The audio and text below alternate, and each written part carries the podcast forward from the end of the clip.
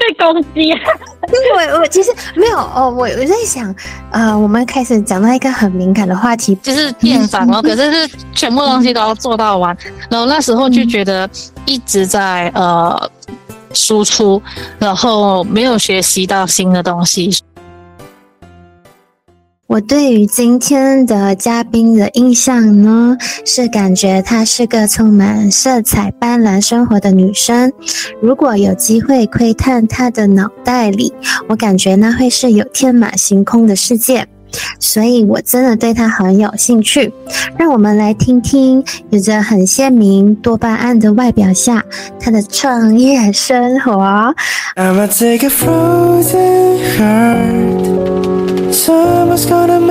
OK，我比较呃好奇的是，为什么你给自己取名叫做夏夜晚？风？它是有什么意义吗？然后你可以跟就是给听众介绍一下你自己吗？Hello，大家好。呃，我在小红书上面的名称是夏夜晚风，然后我真实名称是庆。然后呃，去年八月份刚刚离职，然后刚刚开始经营了一个自己的古着店，就是里面会有卖古着跟一些二手的衣物、杯子跟玩具都有。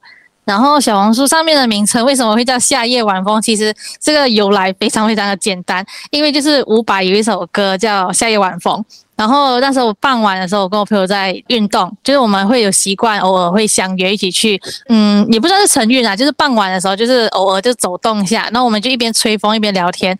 然后我就突然间看着天空，我就跟我朋友说，傍晚的风真的很凉。然后我们就想到伍佰的这一首歌。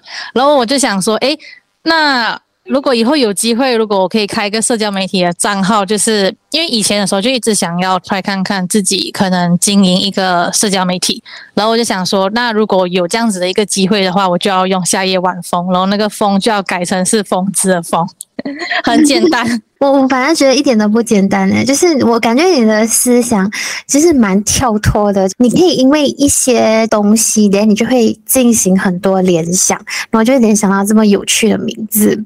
呃，是因为我蛮有，我自己觉得我蛮有创意啦。对对对，我从你的小红书看到你的，因为其实我也是爬你的文，然后我就觉得哇，这个女生她写的文案都很有创意。可是呢，就是，嗯，所以你是因为。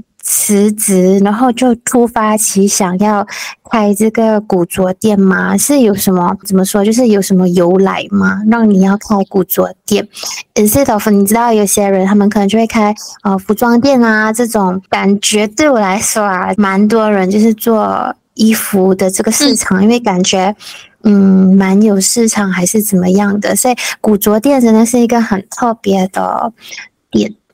嗯，对，因为其实如果蛮多人在创业的时候，如果要往服饰发展，其实大部分的话都会往新品去，就是男装或者是女装，或者是自己印一些 T 恤。那我为什么会选择古着店？其实是呃，我一直以来一个小小的梦想啦。因为呃，其实大概可能差不多十年前，就是我刚毕业没有多久，那时候也是有在玩穿搭，然后那个时候是刚刚开始接触二手的衣服。然后哦那时候纯粹只是觉得，因为那时候没有那么我们所谓的板当，就是我没有介意二手是人家穿过的，然后就慢慢开始有接触。因为二手的话，它的独特性很高，因为我不喜欢跟其他人撞衣。二手的撞衣的几率就非常非常的低，然后从接触二手了之后，就慢慢到古着。因为古着的话，那它简单来说就是一些有历史年代，不然就是一些呃时代背景的一些衣服，就觉得很有趣，然后也很特别。因为一件衣服，假设一个外套，它可以承载。一个文化背景，那我觉得也蛮浪漫的。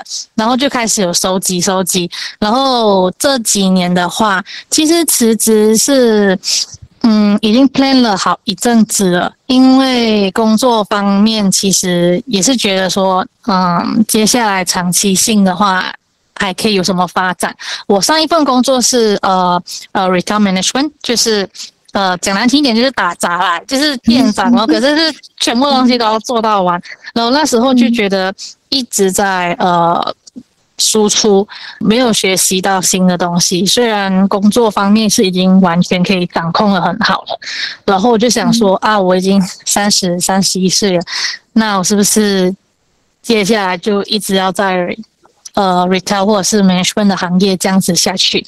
我就想说，那既然趁我现在的负担还不是这么高，那就往我之前一直以来的梦想试看看，就是古着店。也顺便想做一个推广，就是让嗯大家可以理解古着跟二手衣服的这个部分，因为还有一方面是其实呃时装，因为以前我有待过其中一个行业就是 fast fashion，然后就是快时尚啊，然后产量其实衣服的产业链占全球的垃圾百分比其实蛮高的，所以那个时候就觉得其实服饰也是一个。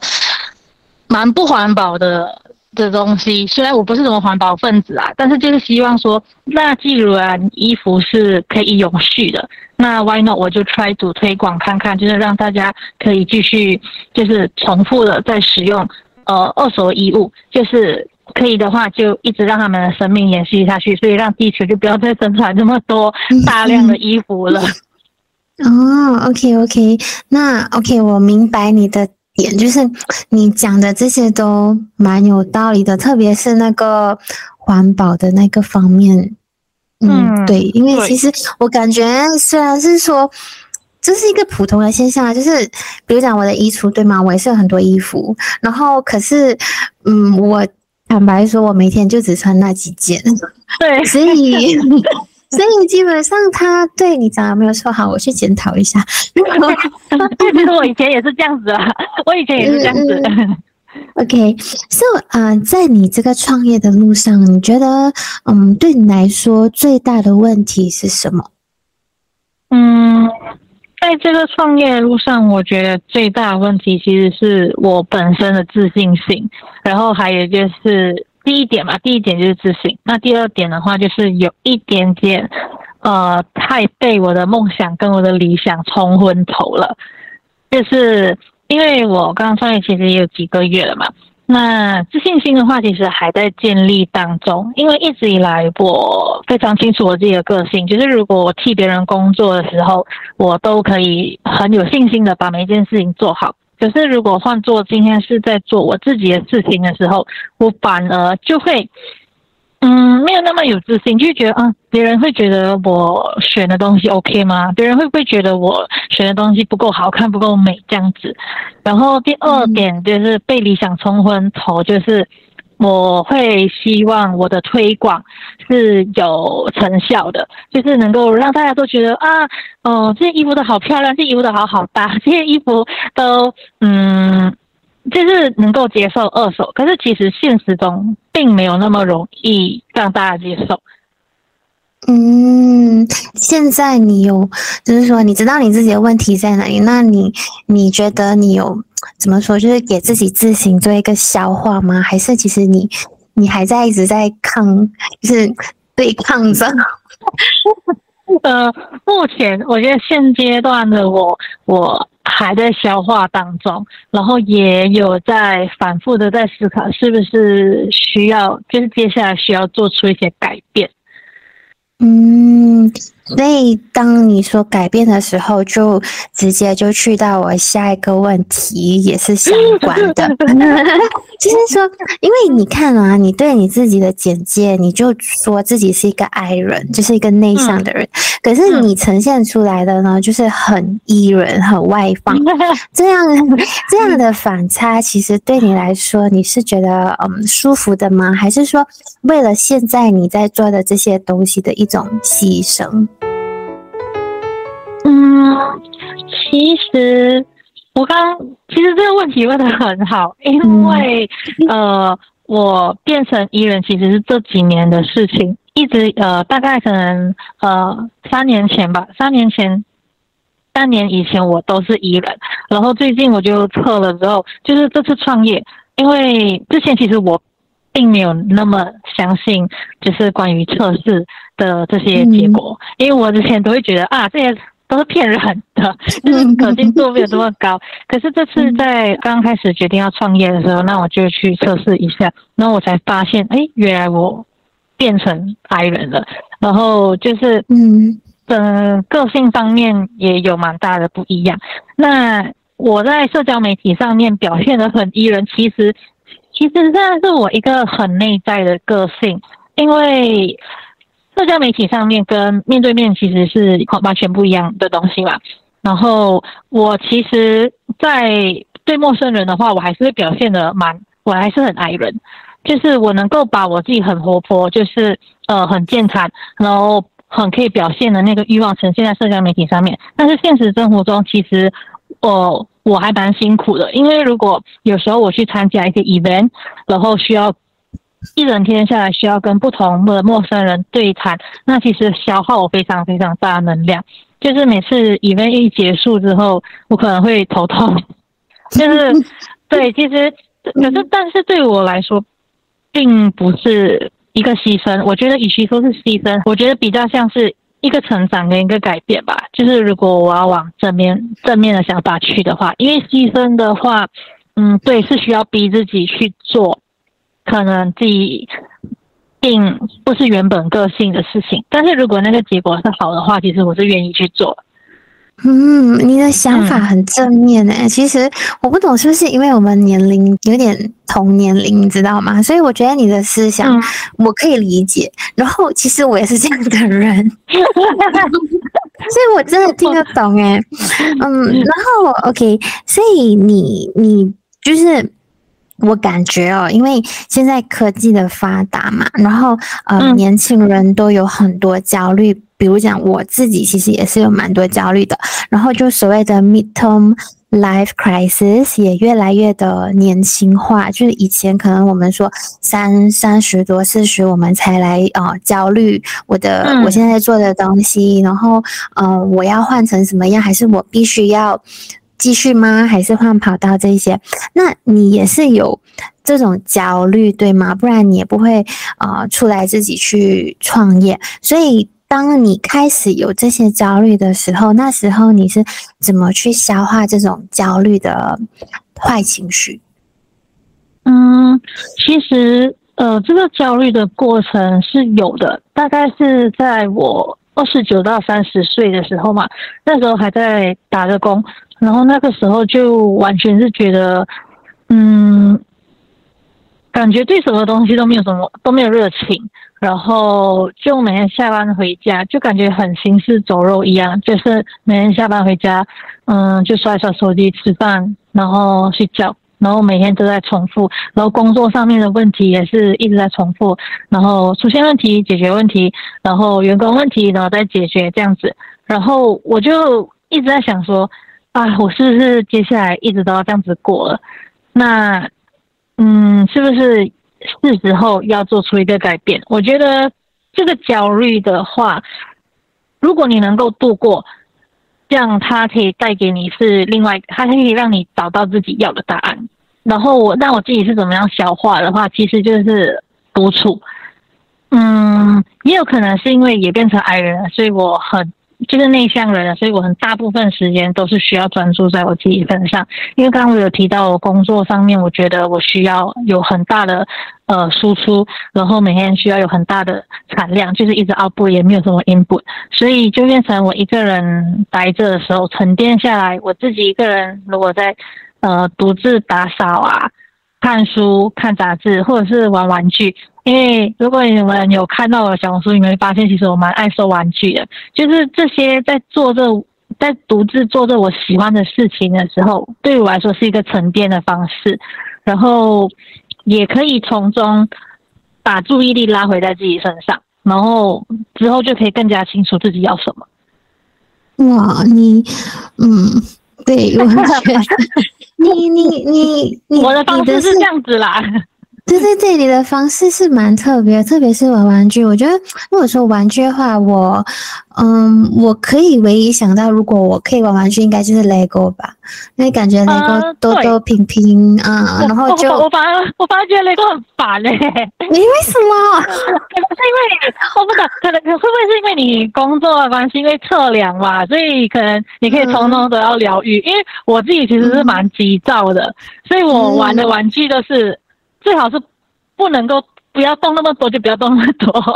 但是你是会去思考的吗？你的玩具还是说就是嗯，我其实我的玩具就是对，我的玩具就是不需要我动脑去玩的，就我我只需要把玩，他就是觉得，假设说它是一个设计师的玩具，我只需要看它的细节，看它的上色，就觉得啊，好漂亮哦，哦，这个颜色渐层上的好美哦，哇，这个手工就这样子，我就觉得啊，好疗愈。可是我能够理解 雷 o 因为因为过后我有买了一组呃盆栽的雷 o 因为我呃因为前一阵子不是很流行养植物嘛，很多人都会去玩植物，然后我自己没有耐性，我就没有办法养植物，我就去买了一一个雷 o 的，然后然后买了之后我也放在那边没有组装，因为我就没有耐性，然后过后我就等到。挑了一个天时地利人和，我的男朋友就帮我打开，然后就跟陪我一起组装。我觉得如果雷哥的话，我需要有人一起，就像玩拼图 啊，就是有一个人去带动你，你才会把这件你觉得很复杂的东西去做完它。嗯，哦，那那你提到你的男朋友，所以当你在独处的时候，你的男朋友是可以理解的吗？还是嗯，就是有点。我我觉得有点偏，就是他有点感情的成分。就哦，没有关系，没有关系，可以可以可以可以问可以问。我尺度很大了。就是你知道，有些人他可能是比较属于呃黏人的，他需要陪伴。对于陪伴，对于来。对于他来说是一种就是爱的表现，所以你当你你又是极其需要独处的人去好像疗愈治愈自己，那你在独处的时候，你的男朋友还是可以接受这点的吗？还是一开始他也是有点不理解的？嗯，为什么你你需要自己啊？你不是需要我就够了吗？这种，嗯嗯，这点我觉得我有一个非常好的答案，就是我们非常幸运的，就是我们两个人都是很需要独处的。哦，就是刚好找到彼此都是一样的。你你不要打扰我，我也不要打扰你。就是我们就对，我们现在明明就是在呃同一个区，就是我们都在新山嘛。可是我其实我们很没有很时常见面，因为我们都是 I 人。明白，明白。对，OK。所以谈到啊，就是你的时间了，对吗？那我们就是会想说，时间这么宝贵，你是怎么去分配时间上的嗯比例呢？比如说，你给大部分的时间在生意上，还是觉得你的生活跟生意是可以就是一半一半平衡的？嗯，如果是现阶段的话，其实我觉得还算是平衡。因为呃，我从小开始做起吧。因为一开始的时候要开始办这个古着店的时候，我就顾虑到，因为我是一人作业，就是也是一个人创业，也没有其他的，就是其他人一起合作，所以我是想说，我我先嗯。慢慢开始做，从小做起。那时间跟各个方面我自己可以掌控。那所以剩下的五十 percent 呢，我可以专注回自己，还有加上就可以陪自己的家人。就是因为毕竟我妈的年纪也大了嘛，然后还有我有两只猫，然后所以我就想说，嗯，如果现阶段我才刚刚开始放慢步调的话，我觉得五十五十，所以我是某个程度其实还。蛮满意现状的啦，但是对大部分的人来讲说，其实现在三十岁应该是要冲事业嘛。然后我这样子，其实对很多人来讲说，其实是非常的慢，因为你才刚创业，你应该要拼，可是你却把你的时间分配就是五十五十，你只把五十放在生意上，然后五十放在自己跟家人。但是我觉得，因为现阶段我追求的是，我希望。呃，我父我的母妈妈年老了，那我可以陪在她身边，这样子。嗯，OK，我明白。因为对啊，因为大部分的人就想，哎呀，我已经创业了，那我就应该要花更多的时间，不然我会我会跟不上时间。就是大家可能都已经在 progress 了，可是我只有我自己，所以我必须要加快脚步。不过我我是觉得你这样子的，嗯。怎么讲？那个 mind state 啊是非常好的健康的，因为比如说，如果你的你的 mind 已经不健康，我们说 mentally health 如果已经不健康的话，那你怎么去拼，怎么去冲，也不会有新的 idea，然后反而我感觉是哦事倍功半，对对对，就是不好。嗯，对，嗯，但是其实也没有对与错，因为毕竟每个人创业的初衷都不太一样，当然。谁创业是不希望赚钱？我我可能我的话，我的话目前是呃没有那么碰，也没有那么拼啦。但是就完全就是看，自己要的是什么。嗯，对对对，所以嗯，这样子来讲的话，我比较好奇的就是你将来的规划是什么呢？嗯，我将来的规划其实我是蛮希望，因为我现在其实是在一个很呃隐藏式的一个地方，就是一个 salon 的后面嘛，就是要从后巷才可以进到我的店铺的。然后那呃这几个月下来的话，我未来的规划是希望如果有机会搬店铺的话，嗯，就可以扩大一点。然后，那如果可以跟其他的行业结合的话，那也不错。可能我自己心目中理想的可能是 cafe，又或者是呃，我其实蛮想跟 Airbnb 合作，就是弄成像是有 bed and breakfast 这样子。那因为我以前很希望有一个空间，就是可以有一个小的空间是呃卖古着，有一个小的空间是饮食，然后有另外一个小的空间是可以做一点。嗯，比较小型的 exhibition，然后就是可以让本地的一些不错的呃 artist brand，就是可能嗯，就不同方面的都可以，就是可以让他们的作品展览在那个地方。嗯，你的你的你的那个 idea 很创新耶。不过我觉得，呃，想法归想法，在我们的国家，它其实是有很多嗯 restriction 的，对吗？就比如说我之前去过台湾，它是专门就是民宿，但是我发现你必须要去 apply 那个 certificate，说你是适合呃让。不算是旅馆吧，就是说你适合让别人住宿的，等才才可以，就是我们说离隔离的去去做这个 A B M B，所以可能你你你你也是会有去想到这方面这一块，对吗？然后他会不会让你就是你的梦梦想，还是说你的理想会增加很多难度？其实我觉得，如果以马来西亚的呃政府的标准来讲的话，我觉得并不太难。呃，当然，所有的呃安全措施都是要做好，这是基本的。那至于执照方面的话，呃，我会去了解看看。可是我觉得要营造这样子的一个空间，如果以呃手续政府手续来讲的话，或者是执照，应该不太难。我觉得比较难的是如何让。就是在我所所我所处的这个区域，就是新山嘛，就是能够让大家接受跟让大家支持这个地方。因为其实，在嗯之前都一直不乏有就是不同的人来就是做一些关于文化的推广，可是绝 V 就是大家出了名的文化沙漠，就是几乎有在绝 V 呃做过类似。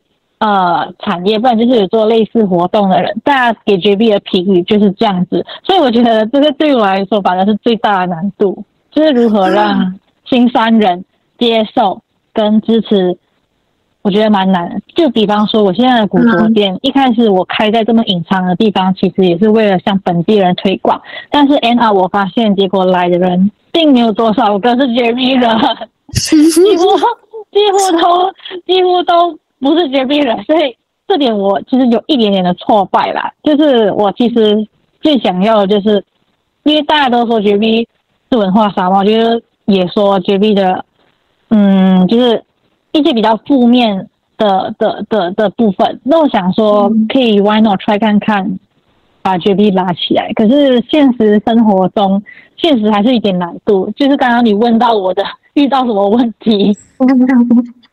哦，可是我我有点惊讶哎，其实坦白说，因为 JB 我其实我我也算是 OK，我不是 JB 人吧，我是 Johor 人。但你说的这种文化推广，其实我在 JB 我也是看到很多呃游客，比如说新加坡的人，他们常常就会过去。但我就我就想说，嗯，它是一个很大的卖点。然后如果说本地人的话，嗯。这个我就不清楚哎，我没有想到原来大家就是本地人会比较怎么说嘛，就是可能比较没有那么的热热衷这一块。可是如果我自己本身，我这样子听你的简介，然后我又啊想要它是个古着店嘛，我就我会带着很很强大的兴趣去，哎，搞不好我每天都会过去。有没有什么新品？真 的真的。呃，目前为止，嗯，是有遇过蛮多人是从小红书上面认识我，然后来店里面看看，来支持一下，这样子也是有。但是如果，嗯，因为你刚刚也有提到一个重点嘛，就是新山 JB 的话，游客很多，所以呃，可能以大环境来讲的话，JB 的人。也不是说 G B 的人不并不支持文化活动这一类型的，只可以说可能因为 G B 的人口也呃很多，那包含 G B 当地就自己就是本身就是土生土长的酒后人，然后还有大量的游客，然后还有大量的外来，就是不是 G B 人，就是可能他们在 G B 生活，因为我们必须知道的是 G B 是非常靠近新加坡的，所以大部分的居住人士其实他们不一定是 G B 人。然后大家来先在呢，大家在绝壁其实只是想要一个休息的地方，就是每天就是呃来回可能每天 travel in 到新加坡工作，然后其实可能也呃把绝壁当成是一个比较休休休闲跟休息的地方。那大部分新加坡进来的游客的话，其实多数他们的节目都安排都是逛街按摩。呃，呃，你说到一个重点，对对，给费，呃，对，就是这一类型的消费，就是商场这样子的，呃，所以还是会有一点点难度啦，因为毕竟文化推广它其实是需要很长期在 run 的一个东西，它不是说你可能半年就看得到效果的。那而且文化推广跟就是不同类型的推广，其实都蛮需要大量的资金去。在经营这个东西，所以呃，目前我还是有这个理想，但是实际操作的话，我觉得呃，目前有一点点小小的挫败啦。但是呃，未来的话，我其实有机会，如果可以尝试我刚刚提的那个呃一个空间，就是包含呃 K 费跟古着店或者是一个小的展览区的话，我还是会想要尝试。嗯，如果说要给听众一些啊建议啊，就是不管什么建议都好，关于人生啊，还是怎么样事业这些的，你会想要给他们什么一些建议呢？嗯，我觉得如果是事业上的话，因为毕竟我还没有，我不是事业成功的类型，所以我如果以人生或者是以 mindset 方面来讲的话，我只能够对大家说，就是你不管做什么决定，你都不要后悔，不管你是因为冲动而做的决定，或者是你已经嗯思考了很久而做的决定，都一样。那既然是你选择的，那你就要去把它好好做好跟完成。那如果不 OK 的话，那也不能够怪谁，因为是你当初下的决定，那就不要后悔，就看看有什么其他方法再继续下去。我觉得最重要的是自己的那一关啊，自己的心态真的很重要。那可以，那我们就谢谢啊，亲。好，我是俊 A K A 夏夜晚风。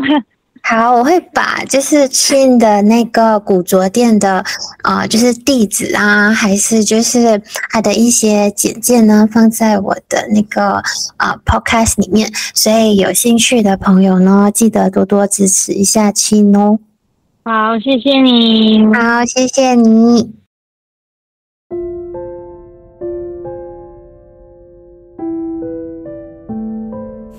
每一次跟嘉宾。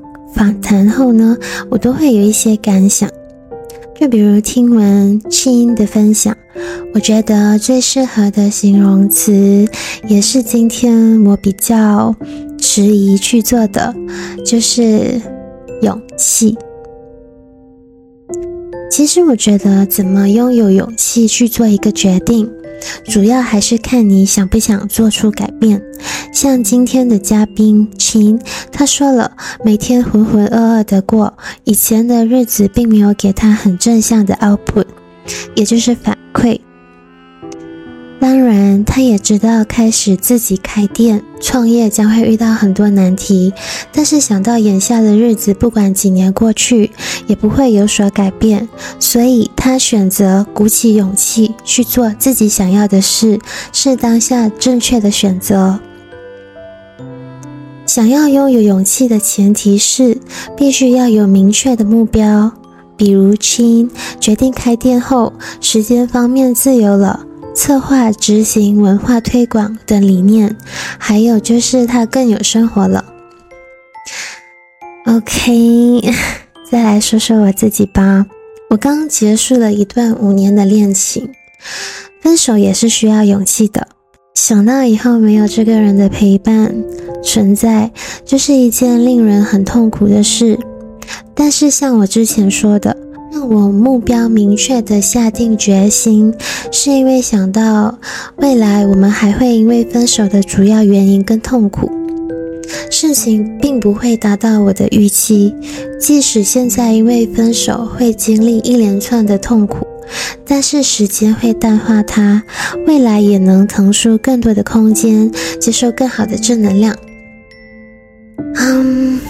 勇气从来就不是我希望的，因为成为一个勇敢的人很累，你必须做出更多的思考，也必须为勇气做的决定负责。贝瑟尼和米尔顿说过，勇气并不是指你无所畏惧，而是指你面对恐惧时，不让它阻碍你前进的步伐。我知道选择勇气最大的敌人是恐惧。而恐惧的背后，是我们太害怕失败了。但是我更害怕，如果不做出一点改变，那原有的现状将会一直阻止我前进。在杀死一只知更鸟。这本书里面说过这么一句话：勇敢是当你还未开始，你就知道自己会输，可你依然要去做，而且无论如何都要把它坚持到底。你很少能赢，但有时也会。我希望我的听众听完以后呢，有个更理想的方向去理解勇气这个课题。当然，我也很欢迎你们来写信告诉我关于今天的内容的一些想法，帮助我制作更好的内容。好喽，不论你是在驾车、上班、上学的路上，还是一个人默默的正在努力，在这里，我希望你能开心、快乐、幸福。